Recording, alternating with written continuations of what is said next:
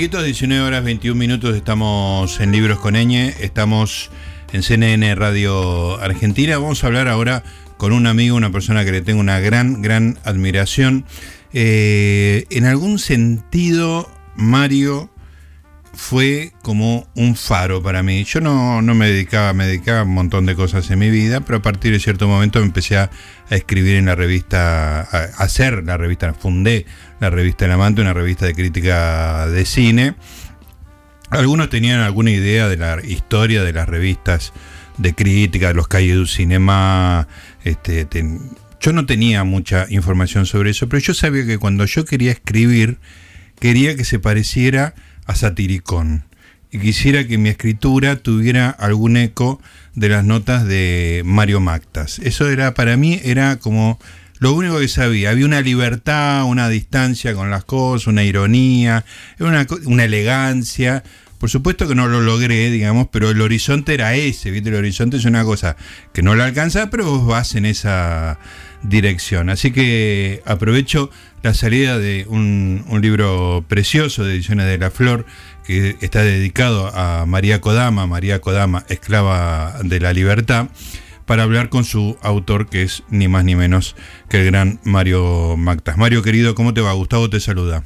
Buenas tardes, ¿qué tal? A buen puerto, afortunadamente, qué, qué suerte, qué, cuánto, cuánto confort, qué todo lo que has eh, utilizado como prefacio, que es excesivo, verdadero, quiero decir, pero De, un entusiasmo sonrojante. Qué lindo. Eh, eh, pues me ha hecho, me ha hecho sentir muy, muy, desde luego muy bien. Ha hecho cosas que no se, no se rechazan y que, y que son muy generosas por supuesto, bueno, aquí, estamos, estoy en tu casa. Exacto. Con la música de ABBA y, todo lo que contaste. Exactamente.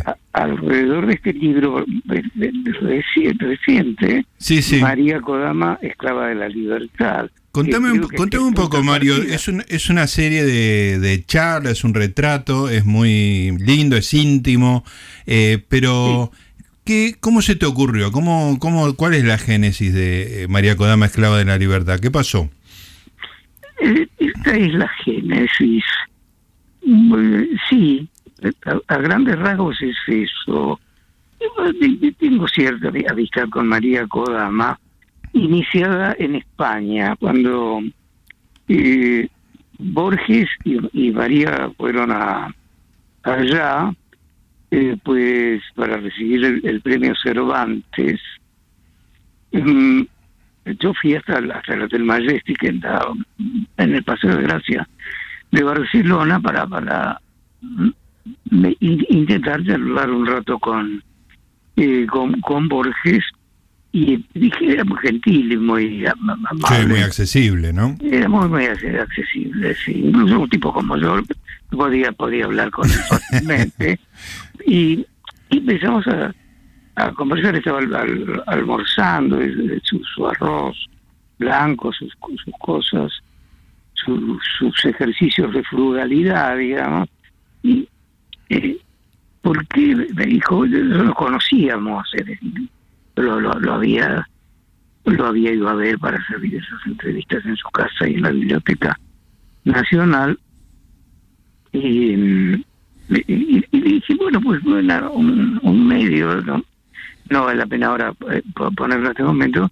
Me pidieron, yo hace más de 10 años que no que no estoy, que, que no, no he vuelto siquiera a la Argentina y me pidieron que que, con, que hiciera un contacto con con Borges como con usted Borges para para ver cómo cómo cómo se encuentra, cómo está, qué, qué pasa ahora a raíz del libro y de, de, su propia vida en, en el fragmento que se desarrolló en España precisamente, de su amistad con Casino Sansense, el ultraísmo, de, las cosas sabidas, pero que las podía refrescar deliciosamente era Borges.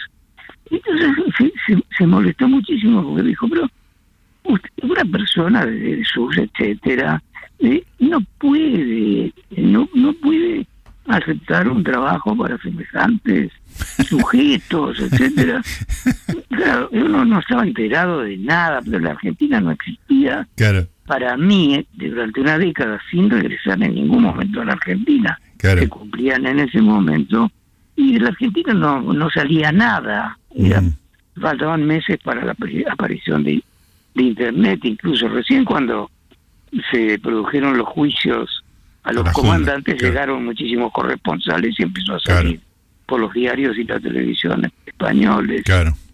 Eh, entonces se, se, se levantó y se, mo- y se mo- dijo, no, eh, volvo- no dejémoslo mejor, etcétera Y estaba allí María, dijo, bueno, pero, espera, calmate. Mm, Qué momento, ¿no?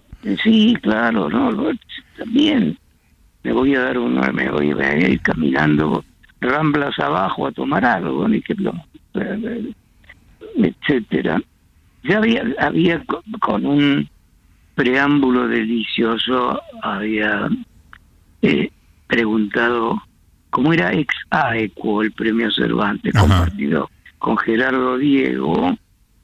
Eh, eh, eh, Borges no se pudo contener y dijo, ¿pero en qué quedamos, Gerardo o Diego?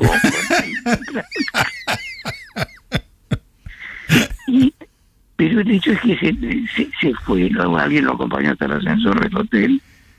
Y María, eh, eh, María ahí nos conocimos, me dijo, mira, mira, eh, tan- tantos años antes, siempre muy guapa María, muy atractiva y, y entonces lo, lo era sostenidamente, espérate un poco con un, con un porteño tan agradable, tan extrañado en cierto modo.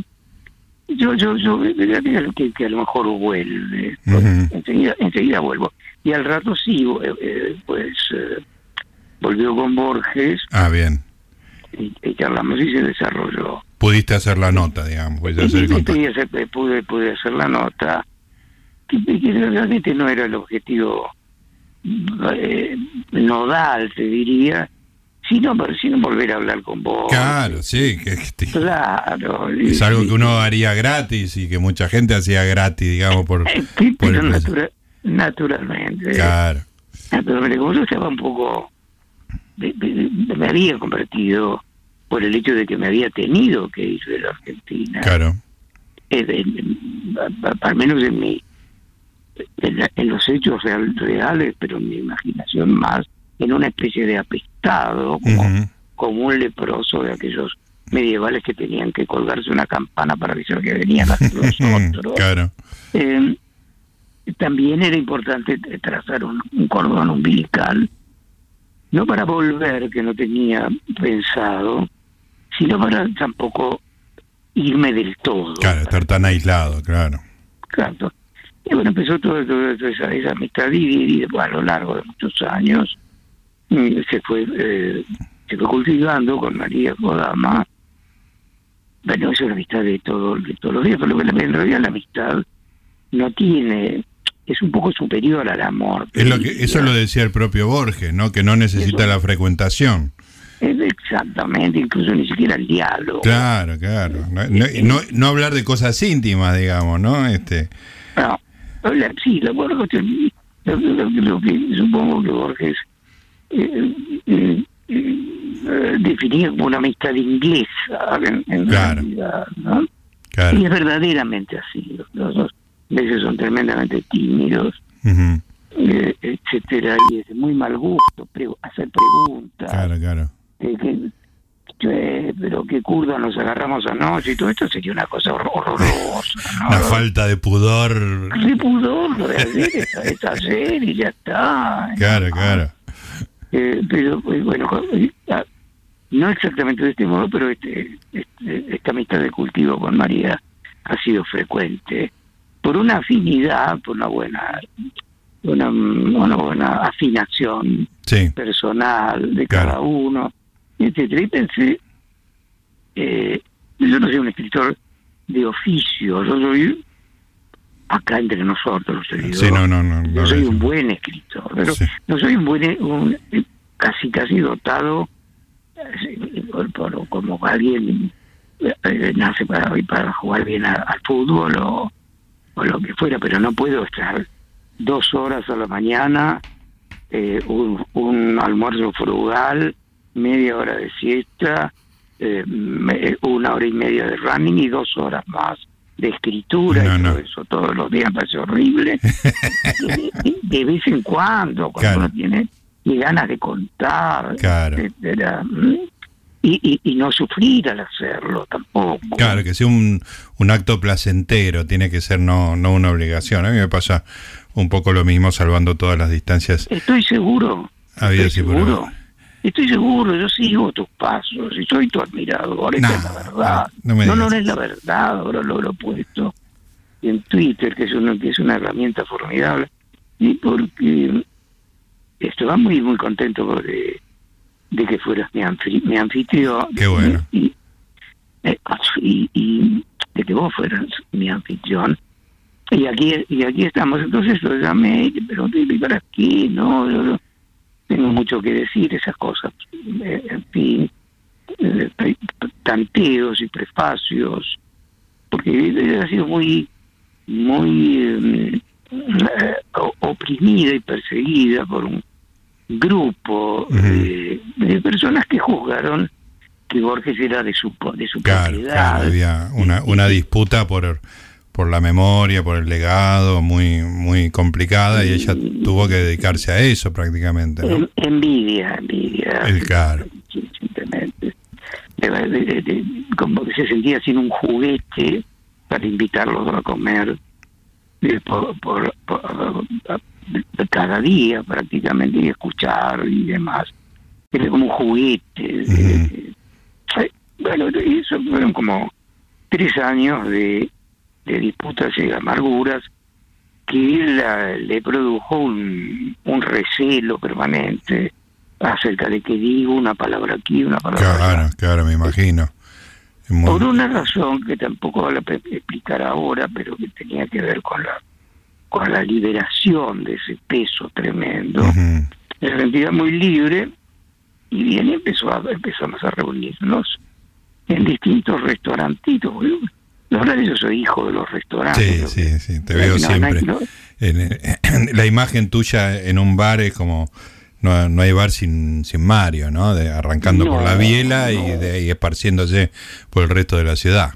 Es, verdad, cuando me ha tocado rodar un poco por ahí lo primero que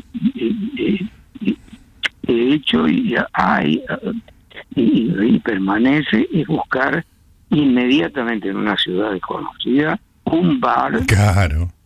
y un, y un, y un restaurantito próximo. Qué lindo claro. De, de dos platos donde digo bueno qué, qué tienes ¿Qué, ¿Qué me vas a poner? Bueno, tengo un conejo que te mueres y, y, y tengo y tengo una ensalada con un poco de jamón ibérico eh, mezclado y, no más. Y con esto te alcanzará y está. Hay una frasca de vino. Eh, y, y, entonces te instalas inmediatamente, porque el bar, el bar, quien no lo sabe, es un es una construcción social extraordinaria. Sí, sí, sí, sí, es la civilización. Es la civilización, es la civilización. Qué lindo. Y, pues sí, a lo largo de casi siete, ocho meses, y nos reunimos una o dos veces por, por semana, con, muchos nervios para mí, porque esto de grabar todos los... Eso te iba a preguntar, ¿qué hacías? Porque no te, no te imagino eh, poniendo el aparato de grabación, todas esas cosas, vos sos tan, este, tan de, otra esfera, me parece que no, no de esa materialidad. ¿Qué hacías? ¿La grababas y desgrababas después? Yo no sé hacer nada, no, no. No sé, prender el gas. Es completamente desesperante ahora con, eh, con la pandemia y la reclusión. Eh, en verdad me siento me siento muy mal y y demás porque realmente no no solamente sé, lavar los platos que es poquísimo una casa grande etcétera. Pero me tuve que comprar un grabadorcito porque María no quería que hubiera otra persona. Claro. Y, nunca nunca supe después de cada sesión si había grabado o no. Ah, ah, claro.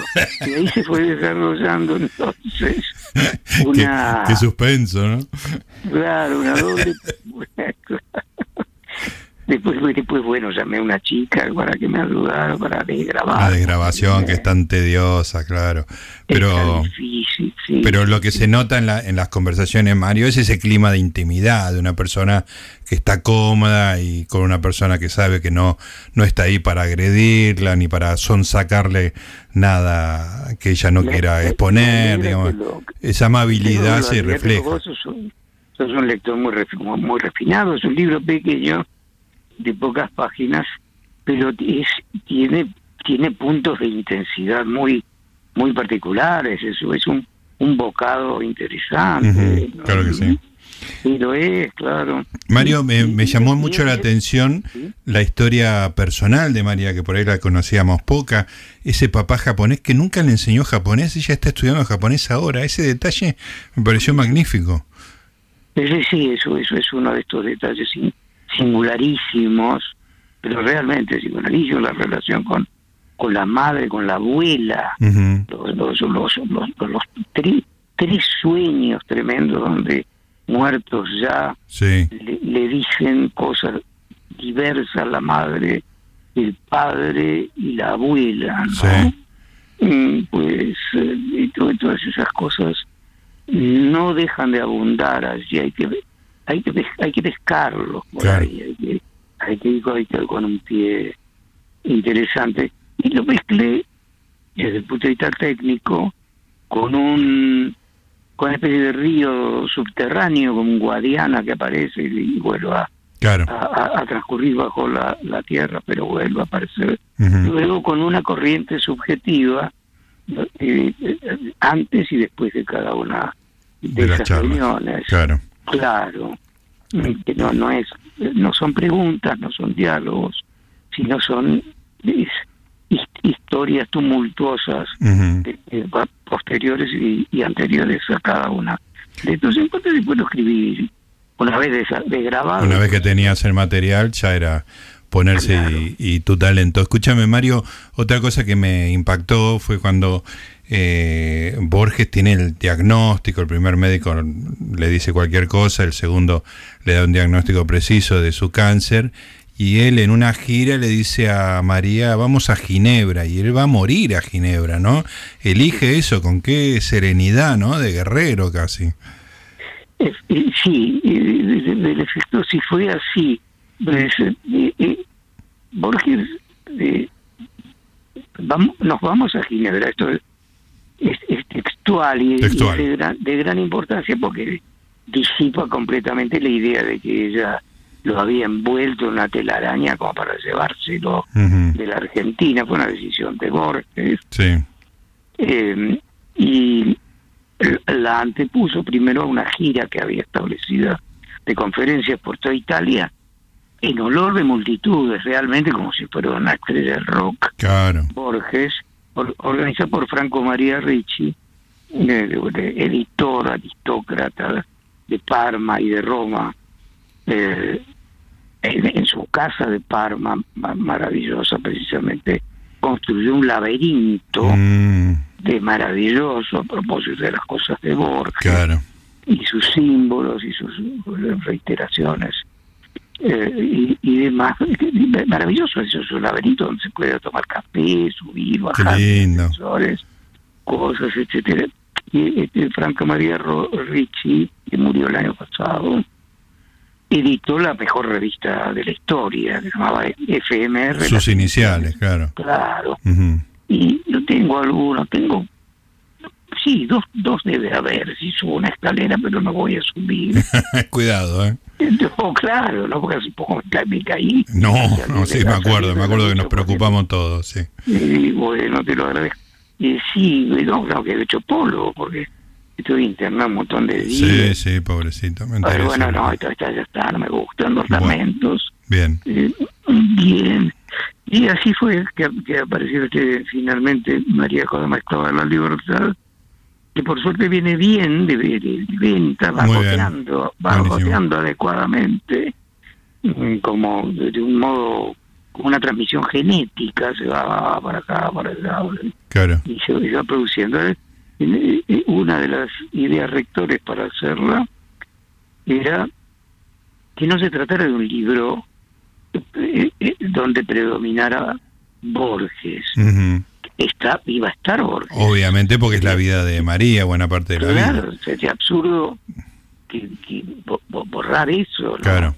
Era mejor no, no hacer nada. Pero, pero no está lo ella. entre nosotros. Pero quería leer un libro acerca de María Cora. Claro, claro, y eso está muy, muy logrado y hay muchos temas bien aclarados y realmente interesantes. Mario, no quiero desaprovechar la oportunidad de estar charlando con vos para preguntarte por, por lo que yo arranqué diciendo. Quiero que me cuentes un poco lo que era Satiricón. Para mí la revista más importante, más rompe todo, innovadora que hubo en su momento. Estamos hablando de la década del 70.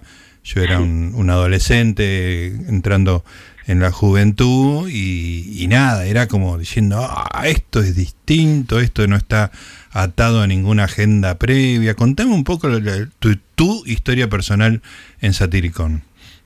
Mi, mi, mi, historia personal, eh, me había ido de gente en ese momento, uh -huh. eh, que, que, fue en cierto modo antinómico de de satírico, pero también fue un medio extraordinario. Que claro, sí, histórico. Histórico, donde uh -huh. los periodistas eran jóvenes, insolentes, pero ardientes, que, que firmaban la firma, había que ganárselo, claro. con un escalafón muy duro. Y era, esto era todo lo contrario. Aquel que fracasaba pues, podía contar su propio fracaso. Claro. También, también valía y se viajaba muchísimo. En ese momento me tocó, tocó irme y estaba un poco a la deriva.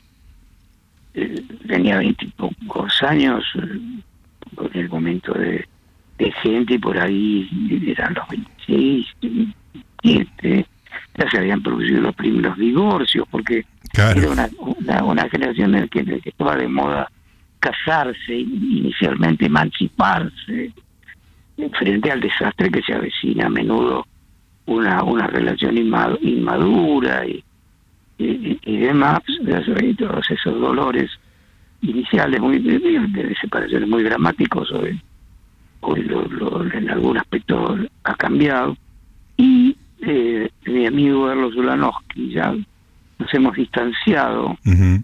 este, tristemente yo me, eh, teníamos una, una relación fraternal. Cuando me fui a entrevistar en mi casa todavía vivía con, yo, con mis padres.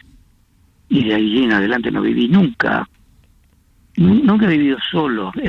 Fuera, fuera de mi casa paterna pero siempre con alguna alguna pareja. con alguna pareja. Uh -huh. sí, sí, sí, siempre siempre siempre. Muchas y muy muchos muchos el camino y muchos prolongados y, todo eso. Me fui a ver eh, Carlos eh, eh, ahí se cimentó nuestra amistad para hice una entrevista para uno de los de Timerman, uh -huh. porque estaba en ese momento entre los guionistas de la revista de Dringue. Dringue era, Farías, claro. Ahí eras guionista, mira. sí, por, por, por, un poco por hobby, te diría. Qué divertido. Y, sí, sí, sí. Eh, era el, el, el programa de, de mayor éxito sí. del Canal 13 de la era de los cubanos. Claro, claro, Goar Mestre. Goar Mestre, Vallante, etcétera, muchos eh, formidables cubanos que sabían mucho de todo aquello que habían, que tenían que salir, habían que tenido que salir picando de la, de la isla. De la isla, claro. Claro. Eh, voy, vino a verme eh, Urano que hacerme esa entrevista y quedamos en adelante muy amigos, yo tenía 20 años y, empecé con esto de a, tra a trabajar en la, en la revista de junto con otros magníficos guionistas que venían de rico tipo, claro. un, un, mundo desconocido sí, para sí. mí. Eh, eh, y, y, al cabo de un tiempo me llamó, me, me llamó por teléfono Carlos y dijo, se va, va a ser una va a ser una revista que me gustaría si me, me, llamaron por primera vez a mí, me costó, porque en el diario La Opinión eh, eh, eh, hacía críticos de claro. espectáculos de, una manera tan vitriólica y violenta, que, había ganado una fama de la que hoy, al parecer, se siente contrito. Y, y bueno, son cosas de cada uno. Y, y bueno, pues me llamaron a, conformar lo que se iba a llamar satírico. Éramos tres personas, los creadores fueron el, Oscar Ulota y Andrés Casioli, tenían una pequeña y vigorosa agencia publicitaria. ¿Por qué no hacer una revista dentro de una de una agencia de publicidad? Y de pronto se empezó por esas cosas que no se pueden explicar. Vamos a ver que vos no podés explicar por qué en el siglo V estuvieron Buda, sus Pericles, todo lo en el, siglo XVIII esos músicos asombrosos, o en, tres años los Beatles construyeron todo lo que construyeron ya de manera definitiva y, para siempre, no sabes, pero sin apelar a esos ejemplos tan poderosos, se produjo así, se empezó arder, arder, arder, y una locura de creatividad y de, y de gracia y de ruptura y desamparo. Totalmente, totalmente. Ese es el recuerdo que tengo, una libertad. Era inmensa, inmensa. Tremendo. ¿Sabes que me acuerdo de una nota tuya, Mario? No sé si era ahí porque, bueno, hay que decirle a la gente que Satiricón fue cerrada, fue perseguida, que hubo eh, revistas con otro nombre. Me acuerdo de una que era El Ratón de Occidente, que era una, una de las... Mira, acá te digo, como, como fueron clausurados, tuvimos varias clausuras. Eh, se produjeron incluso episodios curiosos como que algunos de nosotros, yo no, no, no iba con ellos, y ya todo clausurado y que además subieron por el techo para empezar a rescatar fotos, etcétera, como en un episodio de Top Capi, la película. Sí, qué bárbaro. claro, y, eh, se ha producido el golpe del 76, la dictadura, la, la terrible, la que, que, todavía iba a venir como un descenso infernal con una ayudita también eh, de, de, la guerrilla y, y, el viraje hacia el terrorismo también, esto hay, que reconocerlo inmediatamente, pero la respuesta fue infinitamente peor y atroz. Em, eh, cambiamos los nombres para se, iba a presentar delante del, del responsable de, la Junta Militar que, que, que, miraba las publicaciones. sí, sí, la censura previa, claro. Eh, sí, y el ratón de Occidente, pensé yo, que el ratón es, un animal eh, muy sascandil, muy que se mete por acá y por allá. Claro. No tiene ninguna utilidad, pero además de Occidente, como para... Para que no tenga asustado. que no, no, no había ningún infiltrado rojo. Ahí. Y ahora estoy mirando porque me lo mandaron por, por, en mano a mi casa una, una chica que había guardado eh, un suplemento del ratón de Occidente, el suplemento El ratón culto. Muy bueno. En, el, en, ese, en ese número del ratón culto, yo le pedí a Sara Gallardo, con quienes éramos amigos íntimos, por cierto, que si quería escribir el pituco en las letras. Qué bueno. Eh, ella se excluyó elegantemente, pero lo hizo. Sí. Y como pago un, un, par de jeans, pidió. un par de jeans, buenísimo. Y, bueno, Sara lo escribió. Yo estuve en la casa cuando, mientras la, la escribían, eh, y, enumeró, además de un texto maravilloso que de vez en cuando releo, a Hernández, también, también luego por su familia, que es Acasubi, Lynch, Borges, Bioy, uh, Mujica Lainez, Cambaceres, etcétera, decir, una, el, el, pitú con las letras, en realidad, Qué, idea. no, no, no solo eran los mejores escritores, sino eran los tipos que habían hecho un país. Claro, Que- claro. que- A gusto o disgusto de, Sí, sí. de la clientela, pero no eran otros que ellos. Claro, claro, tal cual. Eh, eh, las letras lo he guardado con cariño. Qué bueno. Y como, como no guardo nada, yo tengo una, una pe- pequeña enfer- enfermedad, no me gusta verme, no me gusta, no guardo nada. Por suerte, que la, la- el universo tecnológico que está en vida, y tan vibrante, tan enérgico, tan permanentemente en expansión, igual tenés un museo cualquiera. Sí, en algún lado está.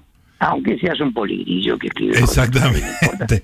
Que no es el- guardan, Que claro. no es el caso, que no es el caso.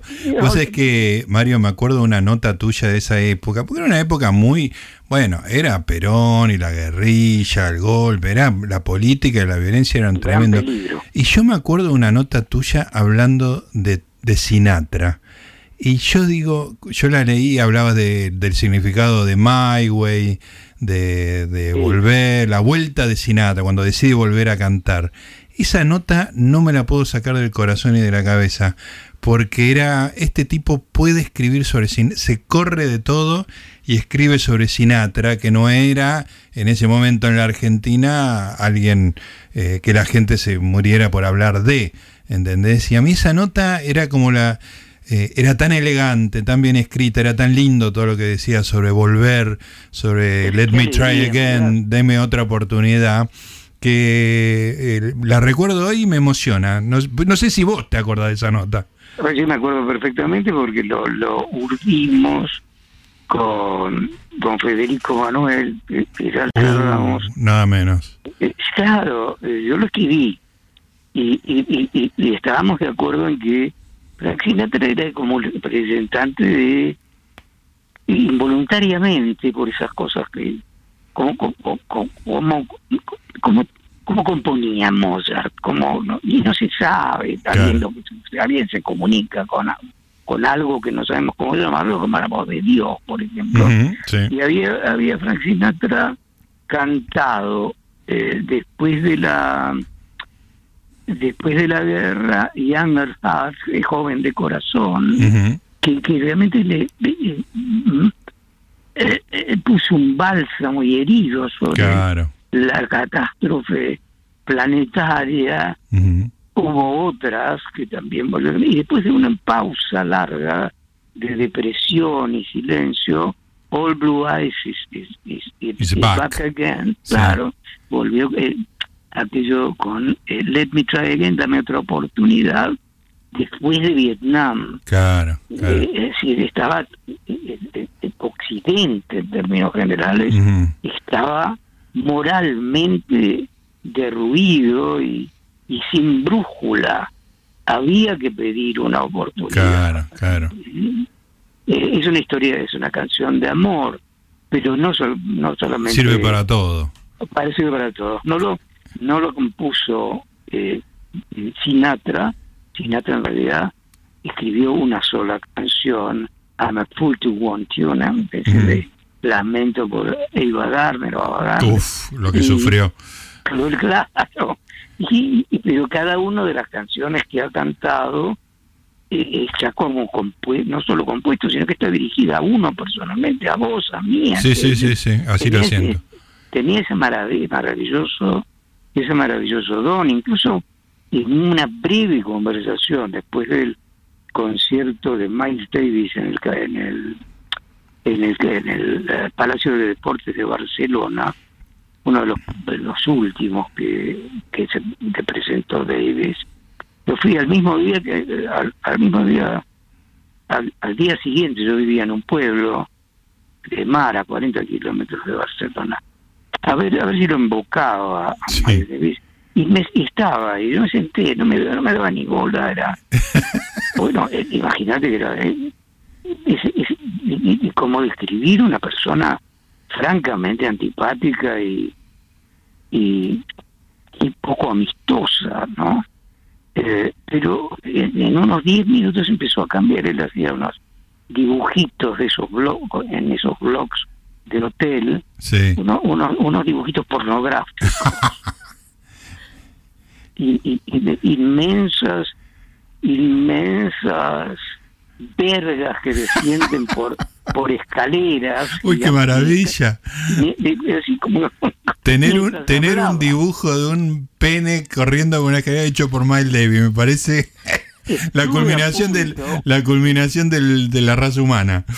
Estuve a punto, estuve a punto, digo, a ver, pero tu- tuve miedo, dijo, a ver si se enoja o lo que Sí, sí. Podía pasar cualquier cosa. Se lo podría haber pedido. Fue muy, fue corto, muy breve, pero en ese, en ese ratito dijo que tomaba eh, para la trompeta, es una pregunta medio clásica, cuáles son tus fuentes y, Sí, sí. e influencias, etcétera, to- tomo, tomo, yo tomo mucho el fraseo de Frank Sinatra. Ah, eso, claro, claro. La forma de cantar de Frank Sinatra era una, una inspiración para el fraseo de, de la trompeta. Qué extraordinario, qué, qué cosa increíble. Mario, me estoy quedando sin tiempo. Eh, cuando Bueno, termine claro. toda esta pesadilla, no- nos juntamos y te exprimo y te voy a preguntar por toda tu vida porque todo lo que contás me fascina. ¿Podrá ser eh, en algún momento? Hombre, me parece tan, me parece que es una propuesta tan generosa y tan en- y tan y tan divertida y tan linda y tan cálida que claro que lo vamos a hacer por medio de un, de un buen mantel y, a- y a, y a Exactamente. vivir que son tres días. Ahí está, ahí está, a vivir que son tres días. Mario, bueno, el afecto de siempre. Te mando un abrazo enorme y gracias por esta increíble charla. Gracias también por María Kodama, Esclava de la Libertad, Ediciones de la Flor. Está ahí al alcance de todo el mundo, un libro encantador. Te mando un abrazo enorme. Gracias por tu inmensa amabilidad, Gustavo.